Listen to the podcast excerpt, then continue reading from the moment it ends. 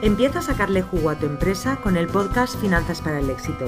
Soy Julia Piera, economista y asesora fiscal especializada en negocios online y conmigo vas a perder el miedo a los números de tu negocio y vas a tomar las decisiones correctas para tener por fin los beneficios que te mereces.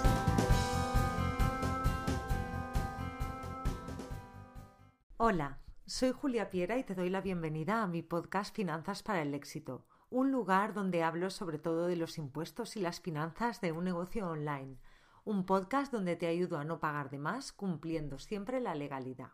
Ya se acerca el final de 2021, otro año que quizás puede ser que estés deseando que termine por esta maldita pandemia o, o no.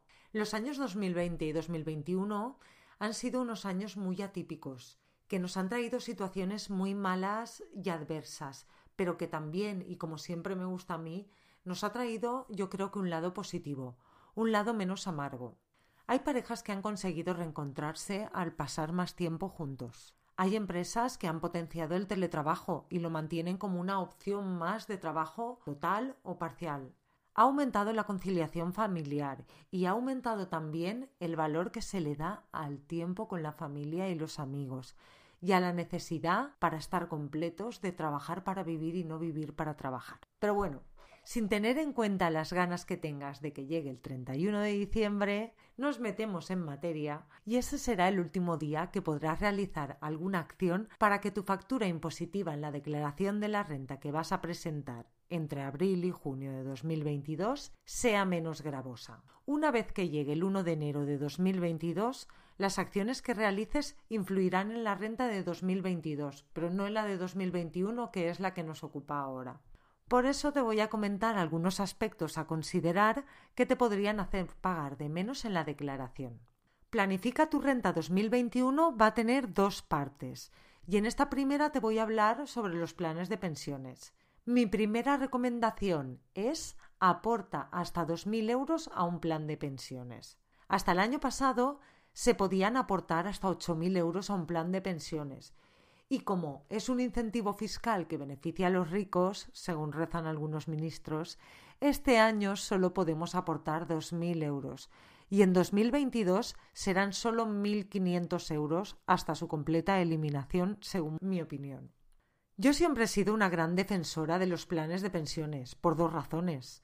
La primera es porque nos hacen ahorrar impuestos y la segunda es porque fomentan el ahorro con el objetivo de complementar el cobro de la pensión que obtendremos en la jubilación. Considero que el futuro es incierto y en lo que se refiere a pensiones muy incierto. En España lo que se cobra se parece mucho al último sueldo recibido, lo que se conoce como tasa de reposición. En España esta tasa es cercana al 80% y quiere decir que si cuando trabajabas ganabas mil, cuando te jubilas ganas 800. Y eso es algo que desde mi punto de vista no es sostenible y no se puede mantener por varias razones. Una es porque cada vez vivimos más años, la esperanza de vida es cada vez mayor y además en esto estamos en el podio mundial, en el segundo lugar después de Japón y cerca de superarlo. Esto se traduce en que cada vez se cobra la pensión durante más años. Estamos más tiempo cobrando y percibimos más ingresos por los años trabajados. La segunda razón es que este aumento de la esperanza de vida provoca que además también aumente el número de jubilados, de personas cobrando pensión. Se calcula que los jubilados se duplicarán en 30 años. Tenemos por un lado que los beneficiarios del plan de pensión son más y por otro lado que van a cobrar durante más tiempo. Y además una tercera razón es que la natalidad baja, que cada vez los matrimonios tienen menos hijos, que son muchas las familias que han optado por tener un solo hijo y que cada vez son menos las que son calificadas como numerosas. Las estimaciones apuntan a que en España en el año 2050 habrá seis jubilados por cada diez personas en edad de trabajar, que no quiere decir que estén todos trabajando.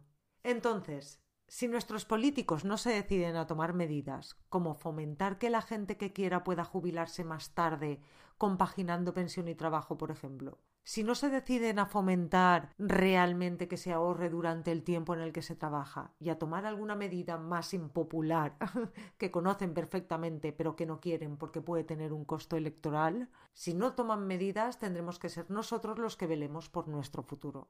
Lo evidente es que se hace necesario ahorrar para la jubilación. Y los planes de pensiones tienen la ventaja de que una vez lo metes no lo puedes sacar hasta 10 años después o hasta que te jubiles o hasta que seas un parado de larga duración. Sea un plan de pensiones u otro elemento de ahorro, mi recomendación es invertir en ahorro para la jubilación.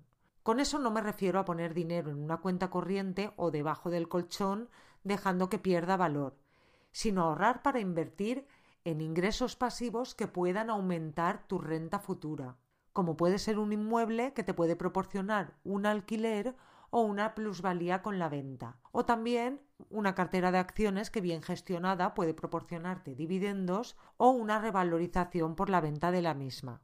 No importa la inversión siempre que ésta haga que tus ahorros no pierdan valor. Y ahora te explico cómo funciona el ahorro fiscal en los planes de pensiones.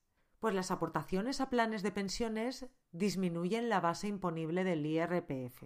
Hablando coloquialmente, si has ganado 30.000 y aportas a un plan de pensiones 2.000, el máximo permitido este año, será como si hubieses ganado 28.000.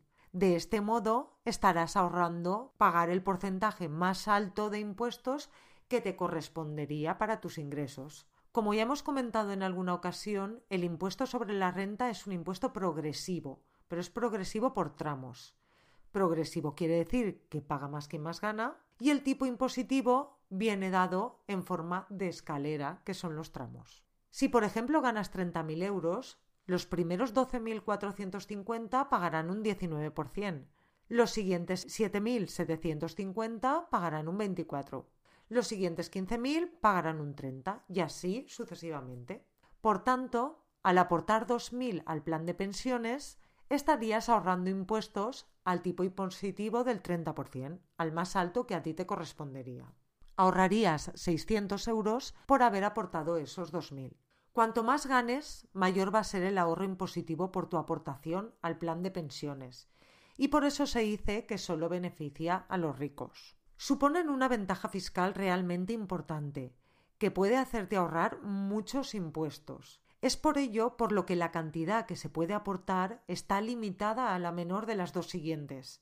Puedes aportar 2.000 euros que será normalmente la norma, o el 30% de los rendimientos netos del trabajo o actividades económicas, siempre la menor de las dos. Complementariamente a estos planes de pensiones privados se están desarrollando los planes de pensiones de empleo, que son los que las empresas crearán para sus trabajadores. Para el año 2022 se incrementará en 500 euros el máximo que se podrá invertir en este tipo de planes que pasará a ser de 8.500 euros. ¿Y qué pasa con el autónomo? Parece que si el autónomo tiene empleados, sí que podría crear un plan de pensiones de empleo para sus trabajadores y ponerse él también como partícipe del mismo, pudiendo así aumentar sus aportaciones hasta los 10.000 euros en total. Pero si no tiene empleados, se fastidia y se queda con el límite de los 2.000. Una vez más, el autónomo o autoempleado en muchas ocasiones es el más olvidado y perjudicado. Pero bueno, siempre podrás aportar mil euros en favor de tu cónyuge siempre que o bien no tenga ingresos o bien estos sean menores de mil euros. Y aprovechando el final del año, quiero recordarte que si no estás contento con tu actual asesor, el mejor momento para cambiar es este, porque así empiezas enero sin posibilidad de diferentes criterios entre asesores y necesitando mucha menos documentación para el cambio. Si vas a cambiar, avisa ahora a tu actual asesor para que no te giren la mensualidad de enero, ya que hay algunas asesorías que la cobran a principio de mes. No van a presentarte malas declaraciones porque les hayas dicho que te cambias de asesoría. Yo no he conocido ningún caso en este sentido. Así que si estás pensando en marcharte de tu actual asesoría, díselo ahora.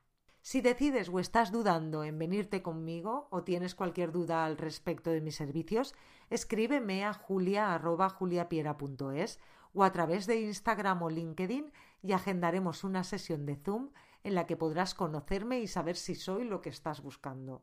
Recuerda que en mi web también tienes recursos gratuitos de finanzas y de gastos deducibles que te pueden ser útiles. Y esto es todo por hoy. Muchas gracias por escucharme. Recuerda que esto es mi opinión y mi interpretación y aplícalo solo si es bueno para ti y útil para tu negocio. Gracias por estar ahí. Nos escuchamos en el próximo episodio. Y hasta aquí el episodio de hoy de Finanzas para el Éxito. Si te ha gustado, suscríbete, deja tu comentario y si crees que puede ayudar a alguien, gracias por recomendarlo. Te espero en el próximo episodio o en juliapiera.es. Gracias por escucharme.